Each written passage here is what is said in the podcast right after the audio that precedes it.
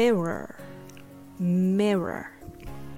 Mirror is a glass surface that reflects a clear image of whatever is in front of it. We use it to see ourselves in the morning and fix our appearance before we leave our house. Mirror is also a verb which means mimicking or copying something or someone. Can you hear an English words and try mirroring or copying what you just heard? Like this word, mirror.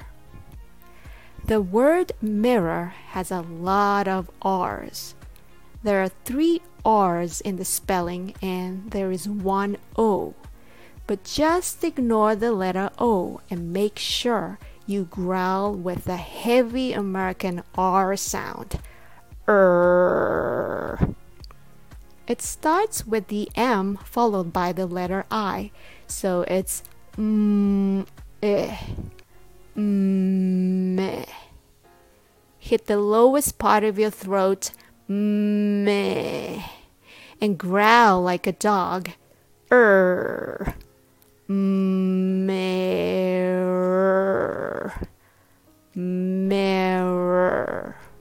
Mirror. All right. Were you able to mirror the sound exactly as you heard it?